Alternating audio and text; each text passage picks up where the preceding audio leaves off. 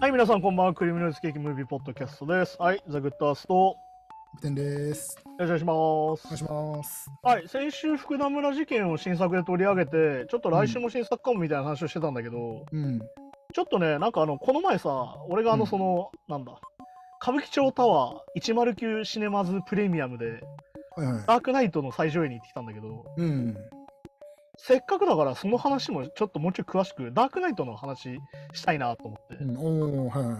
なんかね、新作の話もいいんだけど、ちょっと旧作の話もしたいなと思っててね、毎回ちょっとそのドキュメンタリーとかさ、うんそういうので、あの、なんだろう、最新作の話をやっぱしてるから、まあ、確かに確かそうちょっとね、旧作の話したいなと思って、あと、キャプテンもね、見てるってことなんで、に。うん。その話をしようかなと思って、ちょっとじゃあ、ダークナイトについて喋りたいなと思って、ちょっと今週、ダークナイトの話をしようかなと思うんうだけん。ど、どうですか、キャプテン。あの、これちなみに2008年公開ってことに、俺も今調べてびっくりしたんだけど、いやー、ちょっとね、びっくりしました、僕も。すごいです10、16、10、なんか15年、16年、15年前か。 15年前ですね。いやー、なんか僕的にもなんか2013とか14ぐらいのイメージです。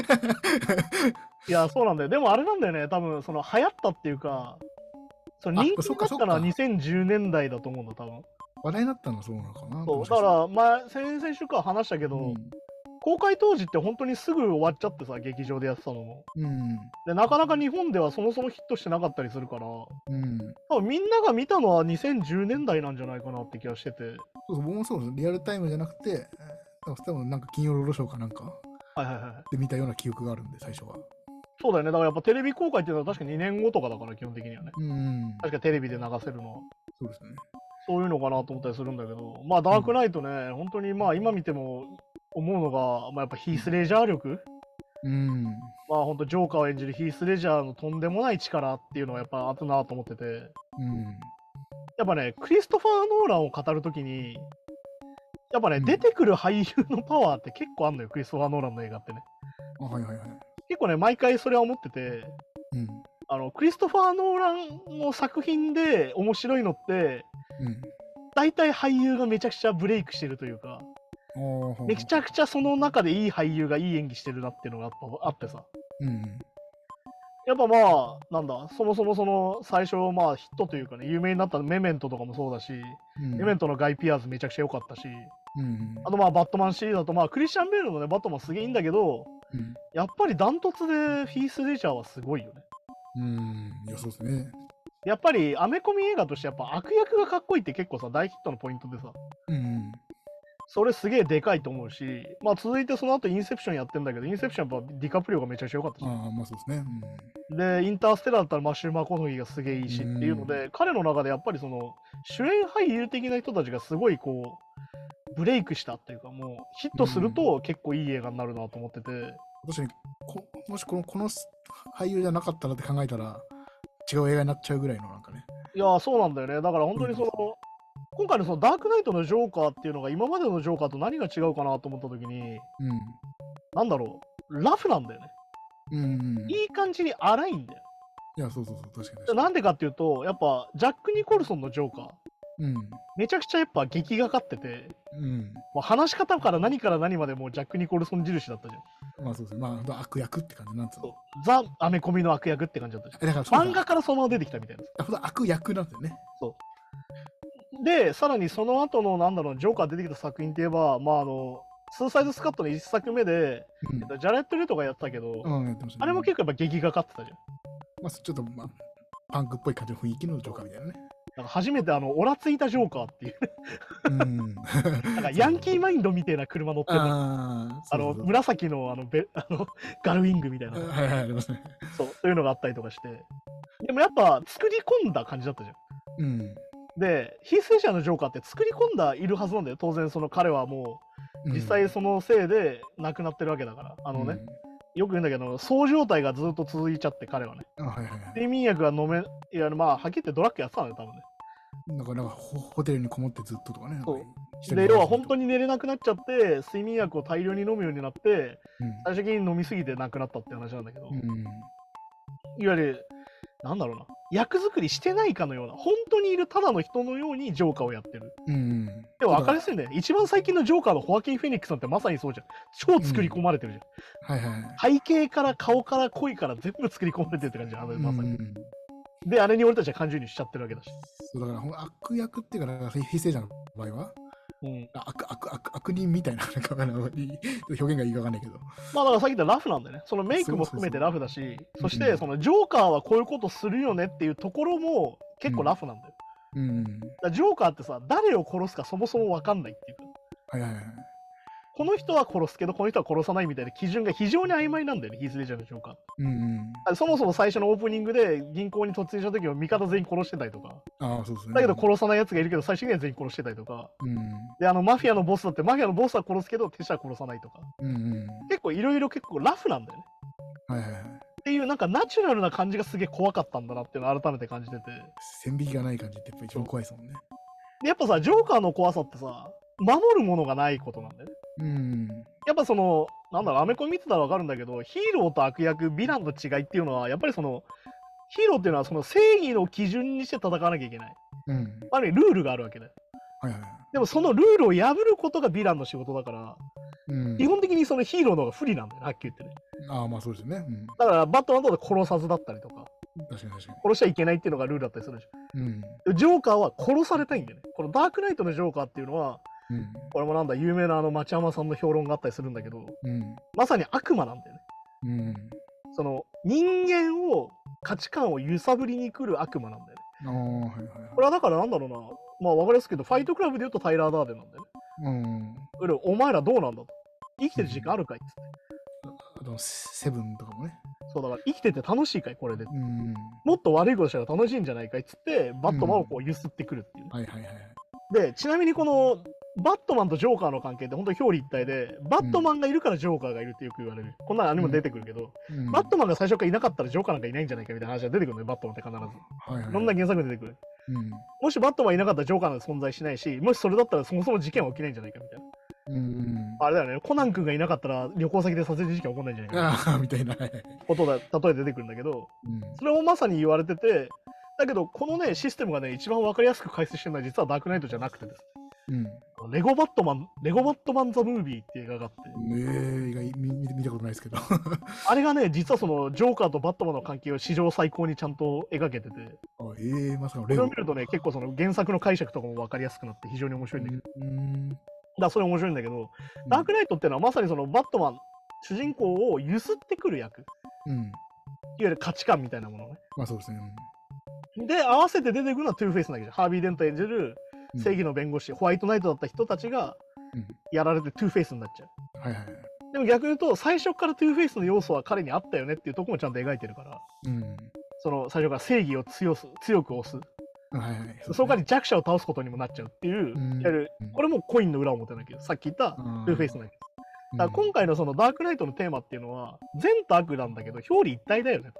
うん。いわゆる悪悪があるから善があってみたいなうん。話を多分ノーランはしたいのね。ああ、はは。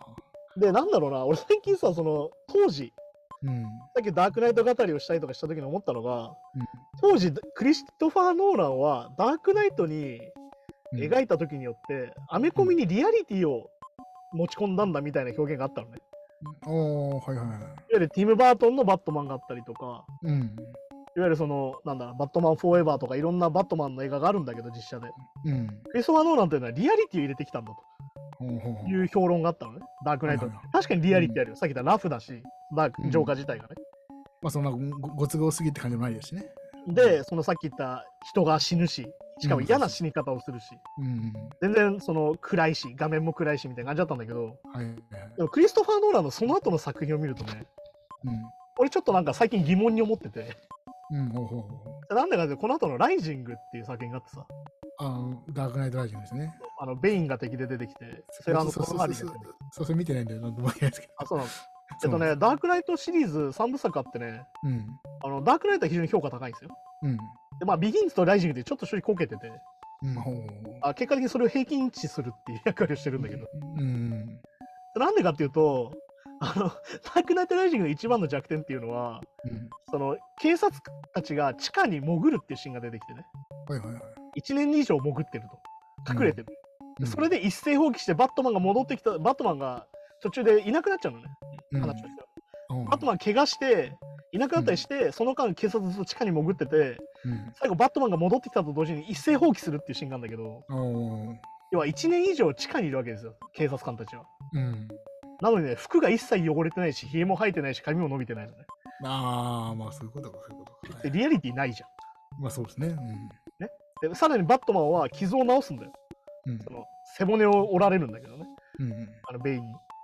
で、謎の場所で、 なんだろうな、謎の空間で直されるの、それが。ほうほうなんか井戸の中みたいなところでね。ほう。おえー。で治るんだけど、うん。その井戸からゴッサムシティがどれぐらい抜くときか一切わかんないっていう。あーえー、なんかあの、描写的にはすぐ戻ってくるんだけど、あ、じゃあ隣町だったのかなみたいな。いやどう見てもその町の作り、なんかアラブとかそっち系、イスラムっぽい雰囲気だったけどみたいな。だかおおほうほうほうほうらリアリティない、実は。ああ、じゃあそれそれがあんま考えられてなかったのかなもしかしたらこここのダークナイト自体も。で、、その後はテネントじゃん。インターステラーとかさ。あはいはリアリティない話してるじゃん、結構。い。いや、まあまあそうですね。うん、で、インターステラーの時も、なんかその物理のそのね、4次元の話があったけど、うん、その、テレビとか時間のその速度がとか、まあ一応理論的には、やってるんだけど、うん。俺ポイントとして、クリストファー・ノーランは自分がやりたいこと、うん。例えばその物理学の時間だったら時間だけみたいな、うん。他の整合性あんま気にしないみたいな、ああ。やりたいことに。には超金かけて時間かけるけど、いや、うんあの、そういう整合性とかいいんだよ、つまんねえからって。ああ、その表現すだけをる人なんじゃねえかなっていうのを最近思ったのね。ああ。で、改めてダークナイトを見たら、うん。あれこれリアリティじゃなくて、うん大真面目にアメコミ映画化しただけなんじゃねえかっていう。ああ、ほうほうほうほうほいわゆるジョーカーはヒース・レジャーがやってると。う。うん。ね、だからラフな感じになってますよ。うん。でも前後の描写、うん。例えばその銀行強盗が来て最後バスがバーンって突っ込んできて逃げるとか、うん。後半そのなんだ、その船がさ爆破する爆破しないの話とか、ありますね。あと途中であれだよね、そのジョーカーを捕まえてさ、あうのんその警察署から逃げてくシーンでさ、トラックがガーンってひっくり返ったりするとかさ、ああ、はいはいはい。あれさ、ほぼワイスピなんだよね。アクションあーまあまあ確かに、あド派手なね。確かにそう確かに。だからさ、多分クリストファー・ノーラン的にはそこを大真面目にやっただけなんじゃねえかなと思って。ほうほうほうほ俺たちがそのリアリティがあるって思ったのは単純にそのヒース・レジャー力と、う。うん。その今までのバットマンとちょっとテイストが違うってところ。あーはははは。だって、アクションシーン実はリアリティあんまないのよ。バットマン今見るとね。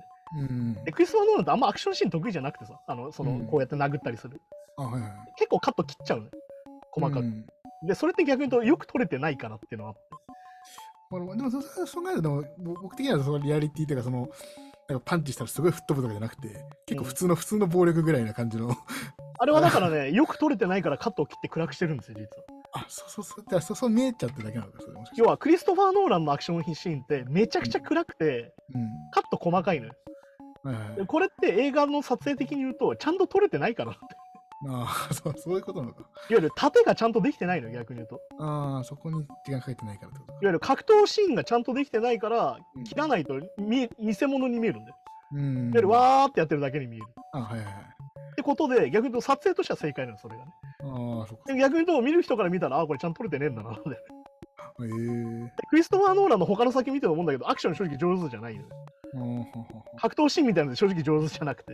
ううんっていうのもあるからリアリティっていうよりは 単純にノーランがやりたいことがそれだそれだったんじゃないみたいなそこにあんまり力入れてないってだけだなそこだから実はそこにしか興味なかったんじゃないかっていうあそうかそうかそうかアメコミにリアリティは実は違ったんじゃないかみたいなねでも本当にでもダークナイトって超影響力強くてさダークナイト以降のねアメコミ映画ほんとみんなダークナイトっぽくなっちゃったんだよねうんうんうん陰鬱で暗くてうんヒーローが悩んでてさうん正義とはうんあそうですねはい俺たちはこんなことをしてていいのだろうかうん彼らがいるから俺がいるから彼らがいるんじゃないかみたいな話にすぐなっちゃったわけ特うにん DC ユニバースはまさにそうなっちゃったわけ、はあはあはあもうマン・オブ・スティールとかまさにそれの権限みたいな話だったんだけどうん。であのクロクリストファー・ノーランとザック・スナイダーが共同制作だから、うん俺はノーランのせいだと思って見て最近の話聞いてたザック・スナイダーのせいだったんだごめんねノーランみたいなうんとこがあったりとかもしててもう本当になんかねゲームチェンジャーになっちゃったのダークナイトがねある意味そのさっき言ったあリアリティプラスアメコミみたいなうん。表現だけど今見るといやそうじゃないんじゃないみたいにちょっと思い始めたみたいな全然雰囲気もかっこいいですね、なんかね、やっぱしかもね。だからそのリアリティっていうふうに思ってた部分が実はリアリティだと思ってないローランっていうね。そうか、そうか。本そこはリアリティとかじゃなくて、とにかくちゃんとやりたいだけみたいな。本当に。トラックをひっくり返してるだけみたいな。あだからね、ダークナイトシリーズのね、そのアクションのシークエンス、えっ、と、ライジングの頭で飛行機をこう飛び移るシーンがあるんだけど、ーうん。そこもこれ普通にワイルドスピードでやりそうな派手そうだよな、みたいな。ああ、はいはいはい。みたいなことだったりとかして、そうやってみるとね、ちょっと、また、またそのダークナイトシリーズをね、見方が変わるんじゃないかなと思って、うんうんうんこれはだからさっき言った昔の作品を今見ると変わるから面白いよってやつだなと思って。ああ、確かに確かに。で、さっき言ったクリストファー・ノーランもその後の作品がいっぱいあるからさ。うん。あともそのなんかあんまり CG とかとうんなんか特撮みたいなのやってないからっていうのもあるかもしれないけどね。あんまやらない人なんですもんね。あそうだから彼はね、フィルム撮影にすげえこだわってるし、うんさっき言った CG とかを使うのもかなり嫌うのよ。だからそれだからリアリティを求めてあその手法を選んでるというよりはもうそもそも映画を撮る手法としてそれがまあそれが好きっていう。そう好きだからそうそうそう結局結果的にだからまあそうだからでかい好セット組んだりとか、本当に車転がして爆発させたりが好きって。きというだからそれがリリアルに見えるのかもしれないですね。そうだから結果的にそのダークナイトって作品は、それとヒース・レジャーっていうのがうんケミストリーしてめちゃくちゃすげえもんになったっていう。